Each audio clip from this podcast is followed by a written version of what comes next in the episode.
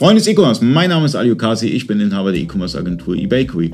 Ähm, ich bin heute zu Gast bei AF dabei, weil es eine neue Schnittstelle gibt. Äh, ihr habt Amazon mit Indien, also Amazon Indien angebunden und ähm, ich glaube, das wird der komplizierteste, komplizierteste Marktplatz, den ihr angebunden habt. Weil Indien hat natürlich ganz andere äh, Voraussetzungen. Ja. Äh, in Indien gibt es eine Amtssprache, das ist Englisch, soweit ich weiß, aber dann gibt es nochmal ganz viele lokale Sprachen. Ich glaube, Hindi ist auch eine Amtssprache. Dann hat man noch Punjab, dann hat man noch äh, ganz viele Sprachen. Ich kenne die nicht alle aus dem Kopf, aber ähm, wie ist es mit AF dabei?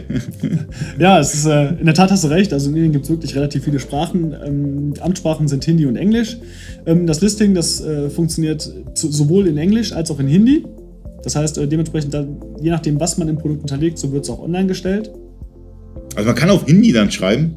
Wenn du Hindi kannst, dann kannst du auf Hindi schreiben. Also, würde, würde auch Tamilisch gehen? Äh, ja, aber es wird auf Amazon nicht dargestellt. Ne? Also die unterstützen halt zwei Sprachen. Das sind tatsächlich die, die, die, die, nationalen Amtssprachen, Englisch und Hindi, und in denen sollte man noch listen.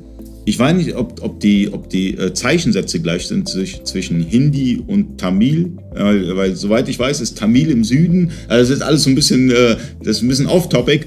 Aber Hindi und, und Englisch werden von Amazon unterstützt. Richtig, genau. Das sind die beiden Amtssprachen, die unterstützt werden und in diesen äh, sollte man noch listen. Okay.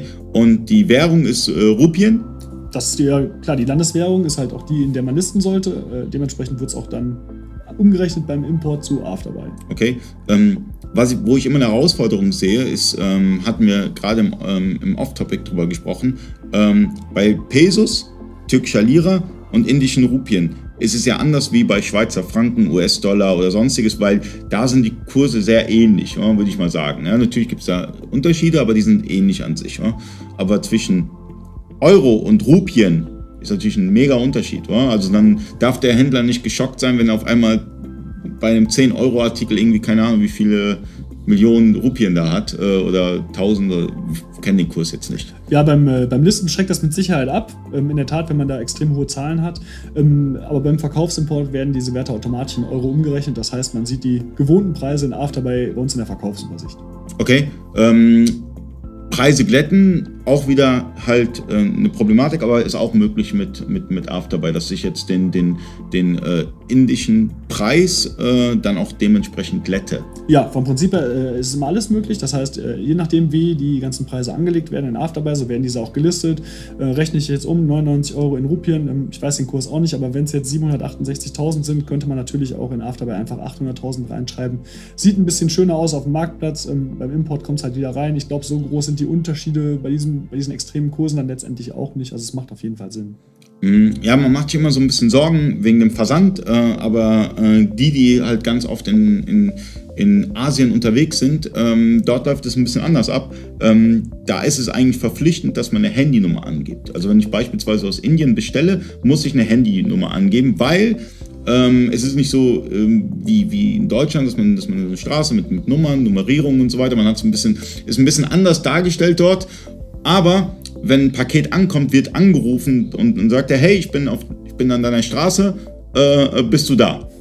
Ja, in der Tat ist das ein bisschen komplizierter dort. Äh, Amazon gibt einem da aber auch eine extreme Hilfestellung. Äh, man kann letztendlich in der Verkaufsabwicklung, also im Checkout, kann man letztendlich darstellen, welche Felder verpflichtend sind. Gerade für Länder wie Amazon Indien, wo auch die Adressen sehr unterschiedlich sind auf der, aufgrund der großen Einwohnerzahlen der mhm. äh, ganzen Dörfer oder ähnlichem. Also die, die, helfen einem da schon extrem. Mhm, genau. Deswegen, äh, da, sind, da sind natürlich ein paar andere Pflichtfelder, wie jetzt in Europa oder so. Es war ein bisschen off-topic, aber ist auch mal interessant, das Ganze zu verstehen. Und natürlich gibt es ja auch äh, ähm, auch kulturelle Unterschiede, was die Bilder angeht. Also ähm, gute Seller haben das herausgefunden und ähm, machen beispielsweise, äh, wenn sie in, in, in USA verkaufen oder auch in Indien verkaufen, in Australien, in Deutschland, dass sie nicht immer die gleichen Bilder nutzen, weil beispielsweise nehmen wir das Beispiel China. Ja, die Chinesen mögen wirklich, wenn du jetzt einen Staubsauger verkaufst, dass du zeigst, wie der Staubsauger angemacht wird, wie der ausgerollt wird, ja, das ist wirklich ein kultureller Unterschied. Und ähm, ist es möglich, dass ähm, bei Afterbuy für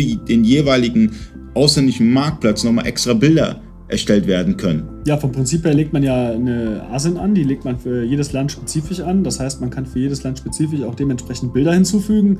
Ähm, ist natürlich immer so ein bisschen abhängig davon, ob man der, ich sage jetzt mal, der Besitzer des Produktes tatsächlich ist, weil nur dieser hat ja die Rechte, äh, letztendlich den Artikel anzupassen. Ähm, theoretisch ist es möglich, praktisch muss man halt Besitzer des entsprechenden Artikels sein, damit man die Änderung vornehmen kann. Und da jetzt noch eine ganz spannende Frage. Äh, Produktvideos sind ja auch möglich mit äh, Amazon.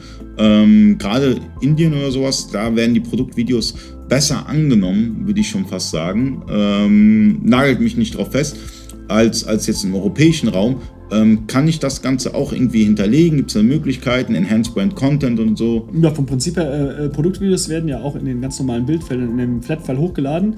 Ähm, in Afterby gibt es einen Flatfile Parser, das ist vom Prinzip her unser Amazon Vorlagenliste. Das heißt, man erstellt sich in Amazon zum Beispiel selber ein Flatfile, lädt dieses runter.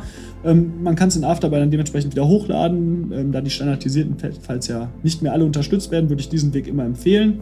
Und äh, hier kann man auch dann eine URL für zum Beispiel ein Produktvideo hinterlegen. Und wenn man dieses, äh, wenn man das Flatfile anschließend wieder hochlädt, lädt Amazon das Video runter und stellt es auf der Plattform dar, wenn es den entsprechenden Konformitäten entspricht.